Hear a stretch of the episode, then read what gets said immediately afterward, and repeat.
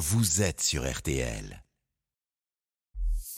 RTL Midi. Pascal Pro et Céline Landreau. La voilà enfin, cette réforme des retraites promise dès la première campagne présidentielle d'Emmanuel Macron.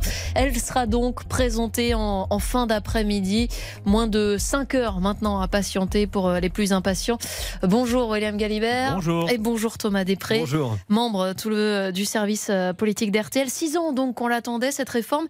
Euh, Mais à l'arrivée, William, c'est euh, pas vraiment le texte qui avait été promis. Hein. Bah oui, le, le colis qui nous est livré ce soir, c'est pas tout à fait la commande qu'on avait passée euh, il y, a- il y cinq ans ou il y a cinq ans et demi. Pendant la campagne euh, présidentielle de 2017, Emmanuel Macron il nous fait une promesse renversante. Il nous dit euh, on va éliminer les régimes spéciaux et chaque euro, chaque Français qui cotisera un euro aura droit au, au même droit de retraite. Enfin, il promet un, un sy- un grand système Le système égalitaire. à point. Voilà, un système à Qui point, était une un- retraite à c'est point. Agir Carco d'ailleurs. Voilà. Le privé est à point. Sur le, pap- sur le papier, c'était merveilleux. Ça n'a pas pu être mis en place parce que c'était très compliqué, parce qu'il y a eu d'autres événements euh, Le pour Covid, lesquels notamment. Emmanuel Macron n'était pas tout à fait responsable, comme le Covid.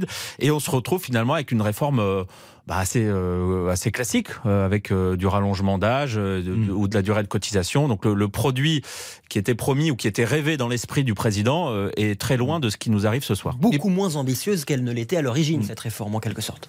Mais pourquoi on n'arrive pas à se mettre d'accord simplement sur les chiffres? Certains disent qu'on est en déficit si on fait pas cette réforme, et d'autres disent l'exact contraire. Ben, parce que le, le rapport du, du fameux corps qu'on a, euh, qu'on qu'on on- qu'on a commencé, appris à connaître avec les mois, le, le Conseil d'orientation des retraites offre parfois plusieurs scénarios, plus- euh, plusieurs euh, et plusieurs branches. Donc c'est difficile de se mettre d'accord. Il y a, vous, vous trouvez un petit peu toutes les configurations dans ces fameux rapports d'experts. Donc chacun prend celui qui l'arrange. Puisque vous parlez euh, finance, on- elle va financer quoi cette réforme? Parce qu'on a tout entendu sur le sujet, Thomas. On a tout entendu, l'hôpital, la santé, le grand âge. On a même entendu un moment que ça allait financer la transition énergétique. Euh, ça, finalement, euh, le gouvernement euh, l'a longuement répété ces dernières semaines. Chaque euro issu de la réforme des retraites euh, sera consacré aux retraites. Euh, une manière aussi d'insister hein, sur la nécessité de cette réforme, le fait que si on fait cette réforme, c'est vraiment qu'on en a besoin. Euh, sinon, effectivement, les Français n'étaient pas forcément partants pour financer, par exemple, la transition énergétique euh, en travaillant plus longtemps.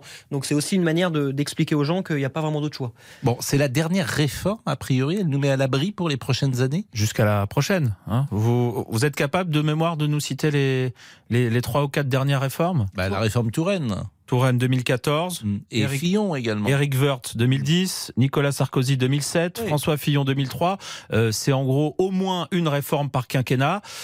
Euh, donc on voit pas vraiment ce qui pourrait empêcher ce mouvement et se dire que euh, on aura droit à une autre réforme des retraites dans 5, 6 ou 7 ans. Ce qui est étonnant, c'est que tout le monde insiste sur l'âge de 64 ans, alors que ce qui me paraît moi le plus important, c'est C'est la durée de cotisation. Bah, évidemment. Oui, Je le disais tout à l'heure, il y a beaucoup de jeunes qui vont commencer à bosser à 23, 24 ans, parce que après des études, c'est l'âge de ton premier job. Ceux-là ne seront pas en retraite, euh, 23 plus 43, ça fait 66 ou 67. Et puis dans les faits, dès aujourd'hui, les Français, la moyenne de départ euh, réel à la retraite, je crois qu'est C'est un peu plus de est autour 64 ans. de 64 ans et demi. Donc Mm. euh, voilà, ce, ce chiffre sur lequel on s'accroche, effectivement euh, masque un, petit- un petit peu tout le reste. Mais le- la vraie question, c'est Et avec un problème majeur des seniors, parce que si euh, les gens partent plus tard, mais qu'à partir de 52, 53, ils ne travaillent pas, bah, ça veut dire que les pensions vont baisser mécaniquement. Et c'est pour ça aussi que le gouvernement essaie beaucoup de travailler sur ce qu'ils appellent la pénibilité des, enfin sur le- le- l'emploi des seniors, en, notamment en contraignant les entreprises à garder euh, des seniors en faisant du name and shame, par exemple, pour ceux qui ne les gardent pas. Euh, D'un mot très rapidement, il y a quelqu'un qui a défendu cette réforme euh, hier soir sur TF1, c'est Brigitte Macron. C'était surprenant de voir la première dame dans cet exercice? Non, pas vraiment. Elle était interrogée sur les pièces jaunes à l'origine. Parfois, que la pre- à chaque fois que la première dame prend la parole, elle est interrogée sur les sujets d'actualité. Euh, là, elle a dit hier euh, aux jeunes euh, vous verrez, vous, on fait tout pour que vous ayez une retraite. Elle parlait également à Valenton la semaine dernière en disant je vois pas vraiment un pays qui, qui est dans une meilleure situation que la nôtre. Donc non, finalement, Brigitte Macron, elle est interrogée sur les sujets d'actualité. C'est normal qu'elle réponde aussi. Elle peut aussi dire la veille de la retraite, vous vous doutez bien que je ne vais pas donner mon avis. Elle fait aussi de la politique. Mais bien sûr la comme politique. Bernadette Chirac en faisait, comme euh, Madame Mitterrand en Il faisait. n'y a pas de rôle jadis. aujourd'hui. Il n'y a pas de rôle de la première dame euh, Bien en France. défini, oui. Donc elle est aussi chargée de communication pour euh, le président de la République. Elle le fait sur les plateaux euh, dès qu'elle le peut.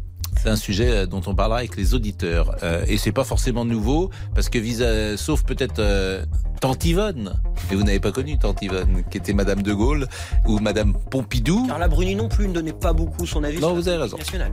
Vous avez raison. Mais Carla, c'est du sérieux.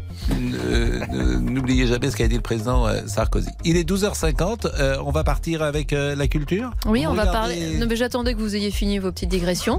Euh, on va parler musique avec Steven Bellery qui va nous parler des favoris des victoires de la musique justement dans un instant. À tout de suite. Votre avis compte. Venez l'exprimer sur RTL au 3210.